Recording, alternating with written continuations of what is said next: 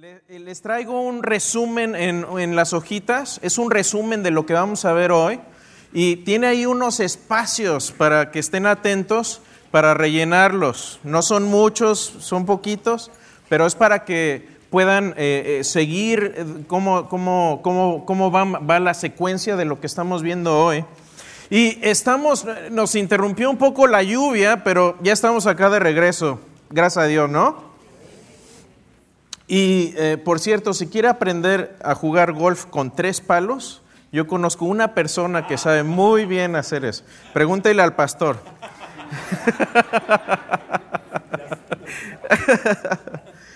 Bueno, vamos a seguir nuestra serie. Hoy vamos a ver la segunda parte de la serie y esta es, es de mis favoritas porque vamos a contestar, a seguir contestando la pregunta, ¿quién fue Jesús?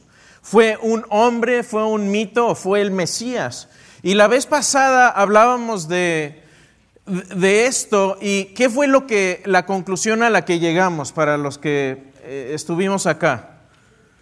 Que Jesús fue un personaje histórico, ¿eh? que la Biblia es un documento histórico, es un documento teológico, pero el que tenga teología no quiere decir que no tenga historia. Tiene historia también y esa historia la podemos extraer y la podemos discernir. Bueno, hoy vamos a seguir con la segunda parte. Vamos a hacer un resumen de lo que, de lo que vimos la vez pasada, pero antes la pregunta que vamos a contestar hoy es esta. ¿Dijo Jesús ser Dios? ¿Dijo Jesús ser Dios? En algún momento Jesús se paró con sus discípulos y les dijo, soy Dios, véanme. No, sí, no, sí, no, sí, no. Somos una canción. Vamos a contestar esa pregunta hoy. Entonces, lo que vimos la vez anterior fue que la Biblia es un documento histórico, tiene historia, la podemos extraer y hoy vamos a contestar esta pregunta. ¿Dijo Jesús ser Dios? La siguiente eh, clase vamos a ver cómo lo demostró, porque una cosa es decir soy Dios y otra muy diferente probarlo, ¿verdad? Pero bueno, entonces eso es lo que vamos a ver el día de hoy. Entonces yo les preguntaba, ¿en algún momento se paró Jesús, dijo, soy Dios? soy hijo del Altísimo, soy. Eh, les traigo aquí un acertijo. Por acá pasa algo interesante con Jesús, que en el contexto judío, si Jesús hubiera llegado y hubiera dicho, soy Dios, ¿qué hubiera pensado el judío? Que es Dios el Padre, ¿no? ¿Y es Jesús Dios el Padre? No, es el Hijo pero es Dios, es deidad. Entonces, ¿cómo le explicas a una mente judía monoteísta que el Hijo de Dios que tiene divinidad ha llegado? Bueno, pues eso es lo que hicieron los escritores del Nuevo Testamento, es lo que Dios nos dejó escrito. Y algo similar pasa aquí. ¿Qué tal si tenemos, si, si, si no me conocen y yo entro aquí les digo, miren, les voy a hablar de mi profesión. ¿Sí? Les voy a hablar de mi profesión. No, no, es mi profesión esta, ojalá, pero cuando era chiquito a lo mejor sí. Entreno en la NASA. Mi trabajo es en la NASA. Interesante. Trabajo con la tecnología más moderna. ¿Ok? Completé 35 misiones en el transbordador espacial. Ay, qué presumido se oye, ¿no? Estuve en la Estación Espacial Internacional durante seis meses. ¿Cuál es mi profesión? Eso es lo mismo que pasa con Jesús. Jesús hizo ciertas declaraciones que apuntan a su deidad de la misma manera que estas declaraciones apuntan a que la persona es, un astronauta. Es lo mismo que sucede con, con Jesús y hoy lo vamos a, lo, vamos a demostrar históricamente. Entonces veíamos que en nuestro estudio de tres pasos Vimos la vez pasada que Jesús existió, que la Biblia es un documento histórico y no estamos usando un argumento en círculo como a veces nos acusa la gente, ¿no? No es que estás diciendo que la Biblia es verdad porque la Biblia lo dice y la Biblia es verdad porque la Biblia así lo, lo establece. No, no, no, estamos extrayendo historia y lo mismo podemos hacer con las palabras de Cristo, con lo que escribió acerca los discípulos escribieron acerca de, Cristo y acerca de lo, de lo que Cristo mismo dijo de sí mismo. No solo lo que dijeron los demás, sino qué dijo Jesús que era, de quién, quién era Él. Y eso lo vamos a ver el día de hoy. Les decía que podemos tomar la Biblia, ¿sí? imagínense que esta cafeterita es la Biblia, Podemos tomar el método histórico, que es como un coladorcito, como un filtro, y podemos tomar toda la historia, sacar la historia y lo demás que no sea historia, lo podemos separar y aprender teología. ¿sí? La Biblia tiene teología, y tiene historia, y tiene salmos, tiene poesía, tiene muchas otras cosas, pero tiene historia. Entonces, una vez que tenemos nuestra historia separada, podemos ver qué dicen los evangelios. Y aquí vamos a hablar un poquito, de, un poquito técnico, porque es necesario entender lo que son los evangelios sinópticos. ¿Qué quiere decir sinóptico? Bueno, sinóptico quiere decir que tienen una similitud, un, paralelismo entre ellos. ¿sí? ¿Cuáles son los evangelios sinópticos? ¿Y Juan no? ¿Por qué Juan no? Porque Juan es un documento histórico, pero que hace como un acercamiento, como un zoom a los últimos días de la vida de Jesús. ¿Sí? Y no, no, no incluye los mismos milagros, incluye siete milagros muy específicamente, pero si vemos los evangelios sinópticos, tienen como que, como que el, un, índice de temas y los podemos ver esos temas en los tres evangelios. Podemos ver, por ejemplo, la entrada a Jerusalén, lo podemos ver en Mateo, Marcos y Lucas. Podemos ver la multiplicación de los panes y peces. Podemos ver el ministerio de Jesús en Galilea, el bautismo de Jesús. Entonces hay una secuencia lógica que siguen los evangelios y, son, eh, siguen en paralelo. Bueno, ¿cómo vamos a extraer historia de, los evangelios? Y aquí es donde vamos a ver de dónde nos viene la información que tenemos en Mateo, en Marcos, Lucas y Juan. ¿De dónde nos llega? ¿Cuál es la fuente principal de esto? Jesús. Jesús habló, hizo, eh, eh, los evangelios se tratan de la vida de Jesús. Y después de que Jesús eh, muere, ¿qué es lo que sucede? Después de que Jesús se va, ¿qué es lo que pasa? Que la gente empieza a hablar de eso, ¿sí? Empieza a ver lo que los estudiosos llaman una tradición oral. Ahí lo tienen en, en sus escritos. Entonces, esta tradición oral, después algunas personas empezaron a escribir algunas de estas tradiciones. Por ejemplo, ¿cuál era la profesión de Mateo? Era un recaudador de impuestos. ¿Ustedes piensan que él no sabía escribir para llevar las cuentas? Si le piden cuentas, imagínense, y no tiene las cuentas claras, se acaban las amistades. Bueno, pues tenía, él podía escribir y muchos por eso piensan que mucha de la información que nos llega eh, más antigua viene de, también del Evangelio de Mateo. Entonces, ¿cómo se forman los, eh, los, evangelios? Y esto es fascinante porque esto es como, los estudiosos hoy en día, hay otras teorías, pero esta es la que más eh, eh, eruditos aceptan de cómo se formaron los evangelios. Primero tenemos a Marcos. Marcos fue, según muchos estudiosos, el primer evangelio que se escribió. Entonces, esto se considera como una fuente histórica, primaria, ¿sí?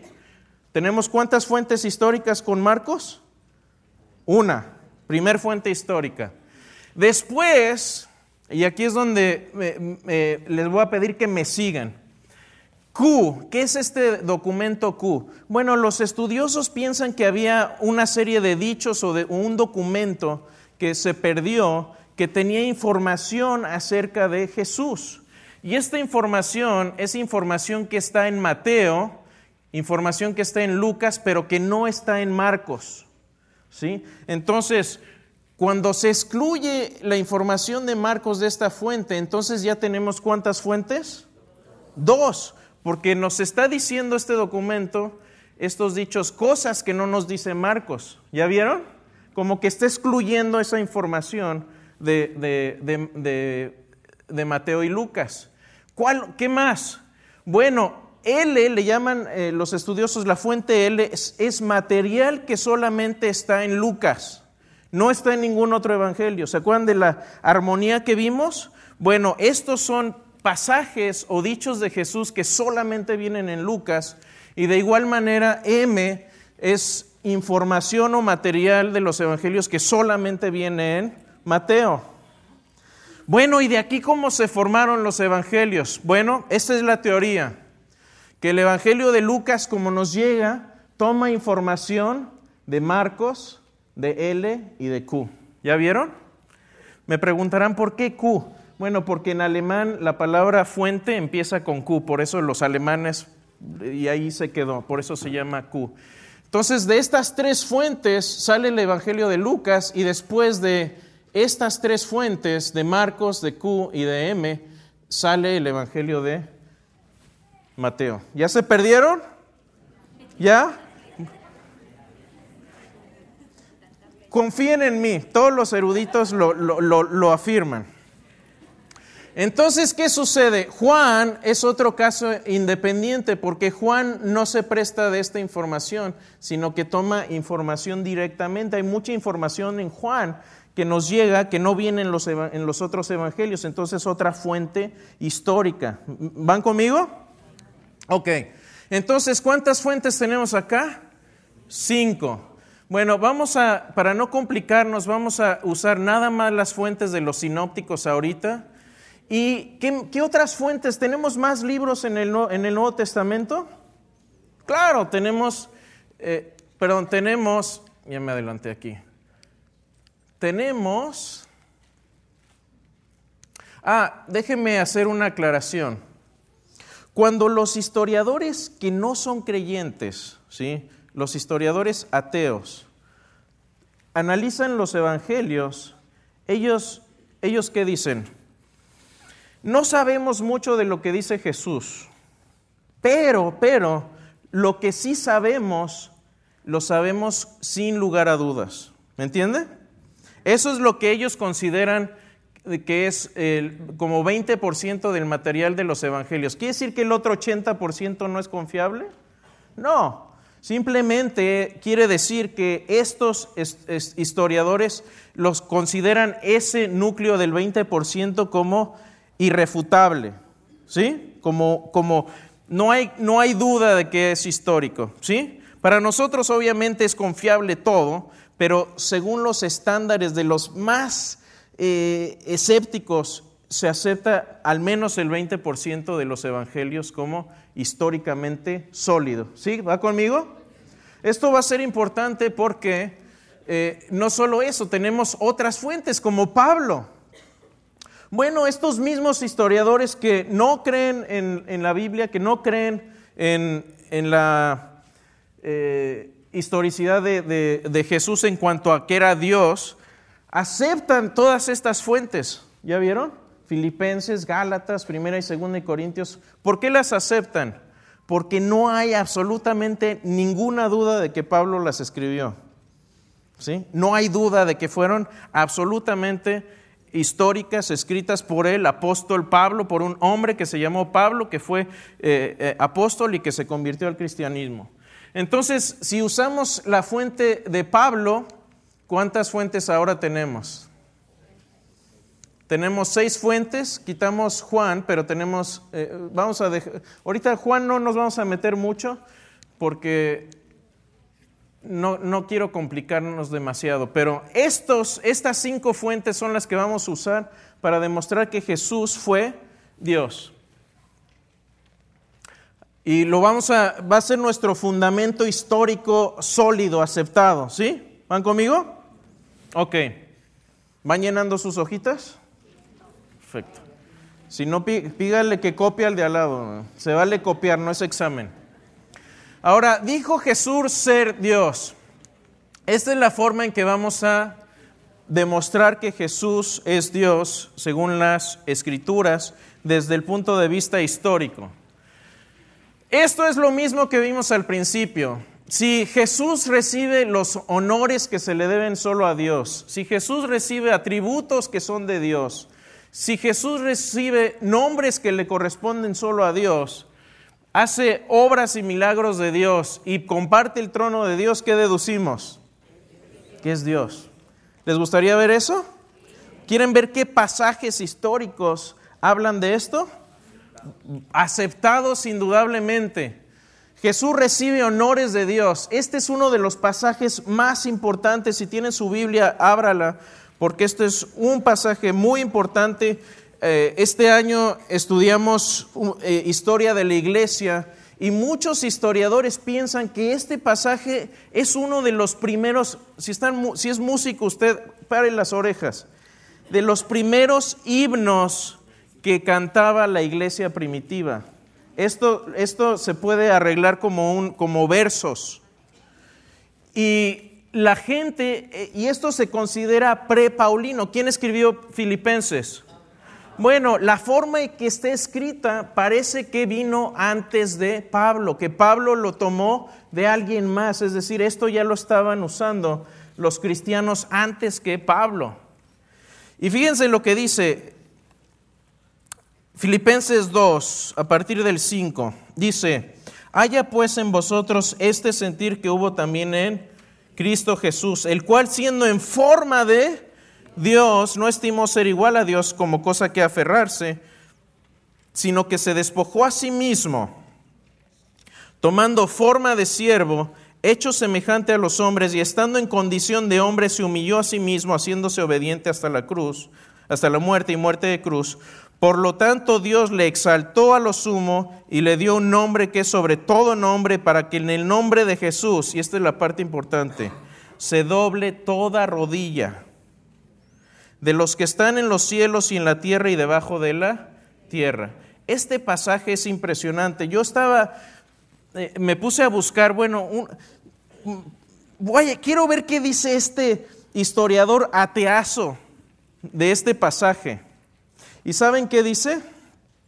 Es interesante, dice, la palabra griega eikon, que de, de donde nos viene la palabra imagen o icono, ¿sí? no es la que usa aquí que es normalmente la que se usa en otros pasajes. Usa una palabra que quiere decir sustancia, que quiere decir que es de la misma naturaleza de. Nuestros hijos son de nuestra, nuestra carne y nuestra sangre, son nuestra misma naturaleza. Bueno, esa es esta palabra que usa aquí, siendo en forma de Dios. Y este, y este historiador decía, es un pasaje complicado. ¿Por qué? Porque no hay de otra. Tienen que admitir que aquí los primeros cristianos consideraban a Jesús como Dios. Y, fíjense quiénes eran. Eran judíos, monoteístas. ¿Qué les hizo cambiar de, de su monoteísmo monolítico a pensar que Jesús era Dios? Tremendo este pasaje. Vamos a volver a este pasaje porque dice, no estimó ser igual a Dios. Entonces ellos lo estaban igualando a Dios, le estaban dando honores que se le dan a Dios. Y luego, ¿qué dice aquí? Nombre que es sobre todo nombre. ¿Cuál es el nombre que es sobre todo nombre? El nombre de Dios, no hay otro. Y para que el nombre de Jesús se doble toda rodilla. Vamos a, vamos a volver a este pasaje. Ténganlo a la mano porque vamos a volver en un momentito. Pero este pasaje es tremendo porque es pre-paulino, es muy antiguo y no hay duda que, está hablando de la deidad de Cristo y viene de una fuente muy, muy fiel que es Pablo. ¿sí? Ahí arribita puse la fuente para que vean, es este P de Pablo, ¿sí? para que no se nos olvide de dónde viene esta fuente. Otra fuente donde Jesús recibe honores es una fuente L, es decir, material que viene exclusivamente en Lucas y viene en Hechos 1. ¿Quién escribió Hechos? Lucas, ¿verdad? Entonces, Fíjense cómo dice aquí, dice, orando, dijeron. Aquí lo interesante es que el contexto de este pasaje es que ya había eh, fallecido Jesús y empieza la iglesia, pero les faltaba un apóstol. ¿Qué pasó con un apóstol? Judas, ¿verdad? Judas traicionó al Señor. Entonces dice, bueno, vamos a orar al Señor. Entonces, ¿qué empiezan a hacer ellos? Oran a Jesús. ¿A quién se le debe orar? A Dios. Cuando uno está orando a Jesús, ¿cómo, ¿qué es lo que está haciendo automáticamente? Haciendo Dios a Jesús. Y eso es lo que los primeros cristianos en Hechos 1 empiezan, es lo primero que hacen. Vamos a escoger un nuevo apóstol. ¿Qué vamos a hacer? Oremos a Jesús. ¿Qué quiere decir? Que recibe los honores que se le deben solo a Dios. Hay más pasajes, por tiempo no me voy a poder eh, alargar demasiado, pero eh, vamos a ver qué más. Tiene atributos de Dios. Vamos a ver si Jesús tiene atributos de Dios. Primera de Corintios 8:6 es un pasaje muy, muy interesante también. Vayamos a Primera de Corintios 8:6. Dice, para nosotros, dice Pablo, sin embargo, solo hay cuántos dioses? Seguros. Uno el Padre, del cual proceden todas las cosas, y nosotros somos para Él. ¿Y un qué? Señor Jesucristo, por medio del cual son todas las cosas, y nosotros por medio de Él. ¿Cuántas veces hemos leído este pasaje? Pero fíjense la significancia de esto. Lo que está haciendo es un paralelo entre Dios y está utilizando el la declaración más sagrada de los judíos, que era el Shema, que era decir, hay un solo Dios, y se lo está aplicando a Jesús. Eso es tremendo porque está tomando el, el, atributo de Dios como creador y sustentador del, del universo y se lo está asignando a Jesús y luego le pone un pilón por acá y dice, y nosotros existimos por medio de Él. ¿Por medio de quién? Del último del que habló, de Jesús. Tremendo este pasaje. Se me eriza el cuerpo. Jesús como Dios. ¿Qué más? Vayámonos pronto. ¿Qué más dice por ahí? Otro pasaje que viene en Q, es decir, viene en Mateo y en Lucas, es este. Este es un atributo de omnisciencia. Es un atributo que Jesús dice que tiene implícitamente. ¿Cómo lo dice? Estos, fueron palabras de, de Jesús. Por cierto, Q es una fuente muy confiable. Los historiadores piensan que estas, estos dichos que vienen en Mateo y Lucas, pero que no vienen en Marcos, son de los más antiguos. ¿sí? ¿Por qué, es, es esto importante? Porque muchos historiadores que no creen en la deidad de Cristo dicen que Jesús, la deidad de, Jesús se fue desarrollando poco a poquito y que en, Marcos, por ejemplo, casi no se habla de Jesús como Dios, pero ya en, en Juan, que fue el último evangelio, ya casi todo es Jesús es Dios. Bueno, no es el caso y vamos a ver eh, por qué.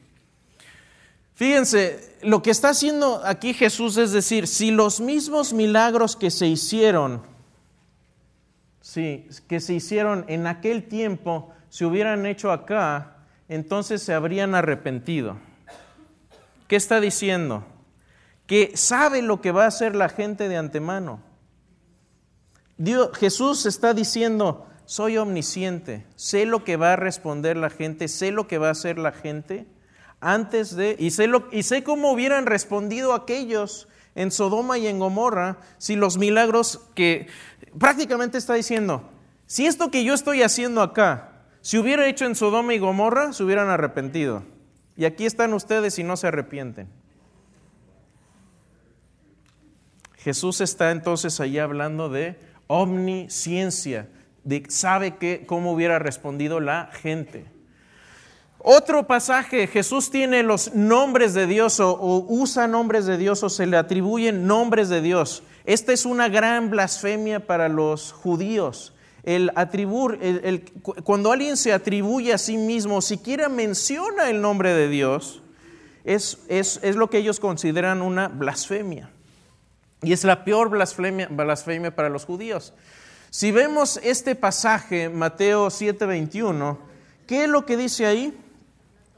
Habla Jesús, dice, no todo el que me dice qué, no todo el que me dice, a veces cuando, cuando yo leí esto me voló la cabeza, les voy a decir por qué.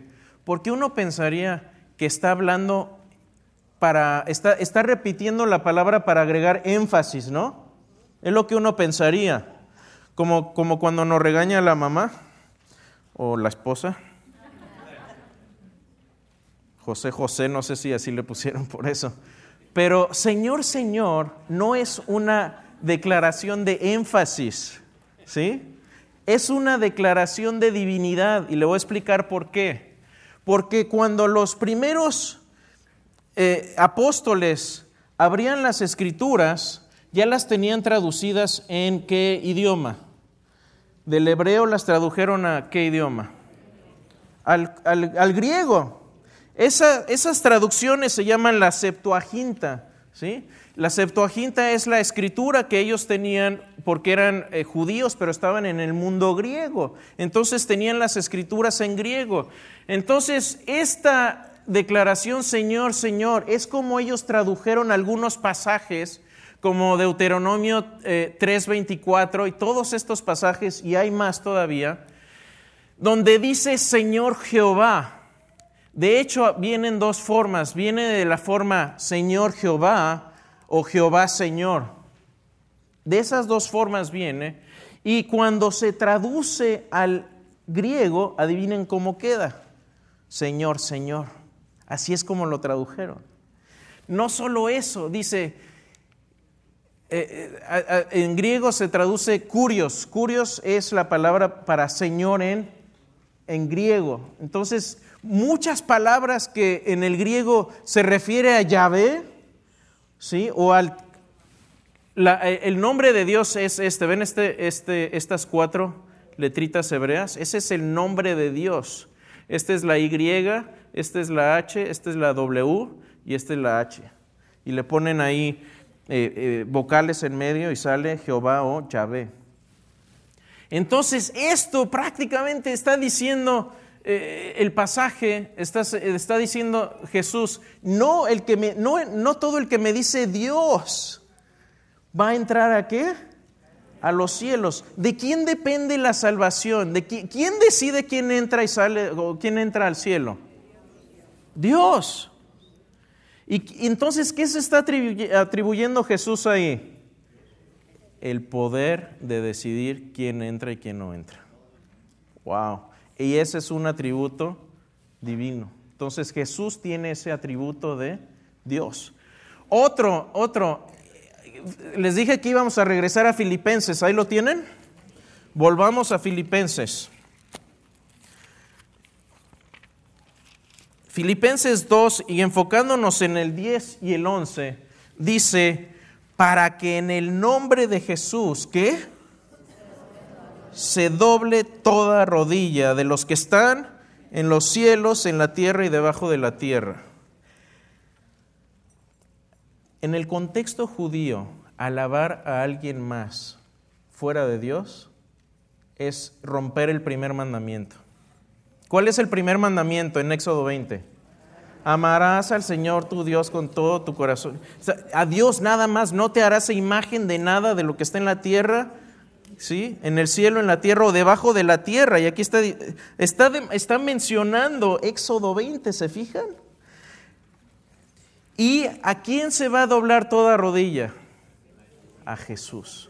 ¿Qué, es, ¿Qué quiere decir eso entonces? Jesús es divino.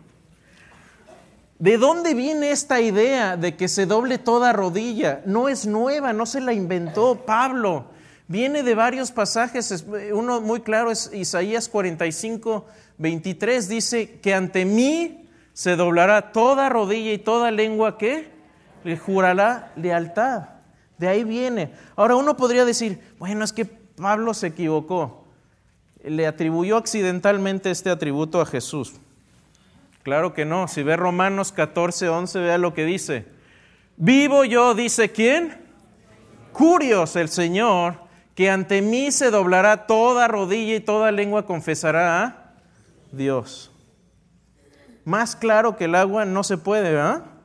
Entonces, ese cuando, cuando alguien les diga, no, no, Jesús nunca dijo ser Dios, o los primeros creyentes nunca creyeron que Jesús era Dios, vuelva a ese pasaje de Filipenses.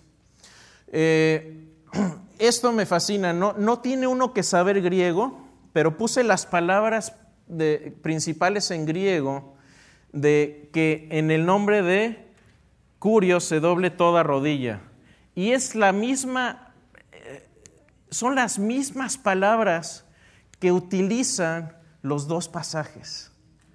¿Por qué están en desorden? Porque en griego no importa. Las palabras tienen, eh, ven que en, español es sujeto, predicado, eh, el eh, objeto directo, objeto... Bueno, en griego las palabritas traen una como banderita que dice, yo soy el sujeto, yo soy el predicado, entonces no importa cómo las ponga. y es más fácil. Entonces, imagínense, las mismas palabras que utiliza acá para decir que en Jesús, en nombre de Jesús se doblará toda rodilla, es exactamente la misma palabra que utilizaban en su, traducción en griego. Exactamente la, la misma. Entonces, ¿qué quiere decir? Si Jesús, si, si, si en Jesús, ante Jesús se va a doblar toda rodilla y solamente ante Dios se debe doblar toda rodilla, ¿qué deducimos? Jesús es Dios. Vamos a, irnos rápido porque si no, no terminamos. Pero eh, portentos de Dios, portentos de Dios. Este pasaje de 1 Corintios 15 se los voy a parafrasear, pero es el pasaje donde habla, antes de que habla Pablo de la, de la resurrección, y les dice prácticamente esto. Este es el Evangelio. Si lo creen son salvos, si no lo creen no son salvos. No son salvos. Esto es lo más importante. Y después les dice que Jesús murió, que fue crucificado, que fue puesto en una tumba, que resucitó al tercer día. Y ese es el Evangelio. Entonces, ¿qué sucede? ¿Qué, qué implica este pasaje? Que la salvación Depende de lo que creamos de Jesús o, de, que rechacemos de Jesús. ¿Se dan cuenta? Pablo está diciendo, si creen esto son salvos, si no lo creen, no son. ¿Y de quién depende? De lo que creamos acerca de Jesús. Entonces, si la salvación depende de Jesús, entonces Jesús es divino. Otro pasaje que podemos ver es el, el Sermón del Monte. Cuando los, los eh, si ven todo el Antiguo Testamento, si ven cuando los, eh, los hombres de Dios hablaban, ¿qué decían? Así dice el Señor y después venía una qué? Profecía, ¿no? Bueno, Jesús esto lo pone de cabeza, porque él dice, prácticamente lo que dice es, Moisés les dijo esto, pero yo les digo esto, ¿sí? O sea, por mis pistolas es esto, prácticamente, para que me entiendan. Los mexicanos me entienden acá. Entonces, efectivamente Jesús lo que hace es que agarra la palabra de Dios y la expande. ¿Qué quiere decir eso? ¿Quién puede escribir palabra de Dios? Sino Dios nada más. Entonces Jesús nunca dijo, así dice la escritura. No, así les digo yo. Esto dice la escritura y esto les digo yo. ¿Qué es lo que hace? Se atribuye la capacidad de expandir la escritura. Y finalmente, eh, comparte el trono de Dios y este es el último pasaje que vamos a ver. Y es un pasaje, es una bomba eh, teológica este pasaje. Eh, el término hijo del hombre es un término indiscutiblemente histórico que Jesús utilizó en los evangelios para referirse a sí mismo. Pero ¿sabe qué es lo curioso?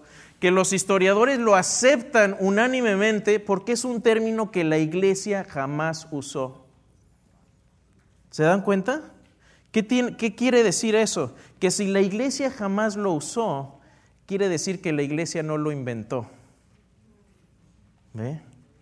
Y Jesús utilizó este término para, recibirse, para referirse a sí mismo y es una referencia mesiánica, la pueden leer ahí, Daniel 7 al 13, es una figura mesiánica que va a iniciar el reino, que tiene propiedades de divinidad y que va a venir a iniciar el reino. Y esto tampoco es un término judío, el Hijo del Hombre no se le adjudicaría a ningún hombre. Entonces, fíjense lo que dice acá. ¿Qué fue lo que mandó a Jesús a la muerte, a la, cruz? Bueno, los escépticos dicen que Marcos nunca habla de Jesús como Dios, y esto no es cierto. Eh, Marcos 14, 61 dice, eh, cuando lo está eh, interrogando el sumo sacerdote, le pregunta, ¿eres tú el Cristo? Es decir, el Mesías, Cristo es Mesías, el Hijo del bendito. Jesús le dijo, ¿qué? Lo que dice aquí Jesús es, tremendo. Dice, yo soy. Uno podría decir, bueno, simplemente está diciendo sí soy, no, no se está refiriendo al gran yo soy del Antiguo Testamento. Ok. Y veréis al Hijo del Hombre sentado a la diestra del poder de Dios. Uy, bueno, primero, sentado a la diestra del poder de Dios. Volvamos ahora y viniendo en las nubes del cielo. Hay muchas referencias en el Antiguo Testamento donde Dios es el que viene en las nubes. Y es una referencia directa también a Daniel 7. ¿Cuál de estas afirmaciones fue la más, eh, la, que mandó a Jesús a la cruz? Bueno, según los historiadores es esto, sentarse a la diestra del poder de Dios. Nadie tiene la autoridad más que Dios de sentarse en el trono. Entonces, ¿cuál es la reacción del enemigo? Fíjense, del sumo sacerdote, ¿qué es lo que hace? Dice, ya lo agarramos, acaba de blasfemar. Y rasga sus vestidos y dice, llévenlo con Pilatos. Ahí tenemos la prueba de que se hizo igual a Dios. Este, y este pasaje, este término de Hijo del Hombre, viene en todas las fuentes históricas que tenemos del Nuevo Testamento. ¿Qué concluimos con esto? No importa que no encontremos un pasaje único donde diga Jesús, soy Dios. Porque lo dijo de muchas maneras, lo dijeron sus discípulos e incluso lo afirmaron sus enemigos. Jesús dijo indirectamente, de muchas formas, soy divino, los apóstoles lo afirmaron y sus enemigos también lo, lo, crucificaron por eso. Esto es tremendo, mis hermanos, porque quiere decir que históricamente hemos eliminado todas estas opciones y hemos eliminado la opción de que Jesús simplemente fue un profeta, porque no habló como profeta, habló bajo su propia autoridad como lo vimos. Y no solo esto, vamos a ver en la próxima sesión que tengamos que lo demostró. Como, una cosa es decir soy Dios, soy divino, y otra cosa es demostrarlo. Bueno, ¿cómo lo demostró? Eso es lo que vamos a ver la próxima vez. Pero váyase con esto, váyase con esto el día de hoy. Si Jesús dijo todas estas cosas y lo demostró, usted y yo tenemos una gran fuente de consuelo. Porque nos pueden llegar inundaciones, nos pueden llegar problemas, nos pueden llegar eh, un trabajo que se nos va, pero finalmente Jesús dijo que soy Dios. De muchas maneras, de muchas formas, y, lo, vamos a ver cómo lo demostró. Váyase con ese consuelo, váyase con esa eh, confianza y cuando hable con alguien que no cree que Jesús es Dios, tome su hojita, memorice estos pasajes, márquelos en su Biblia, porque son tremendamente importantes. La deidad de Cristo es algo central para el cristianismo y es algo que debemos tener al dedillo. Amén. Dios me los bendiga, hermanos.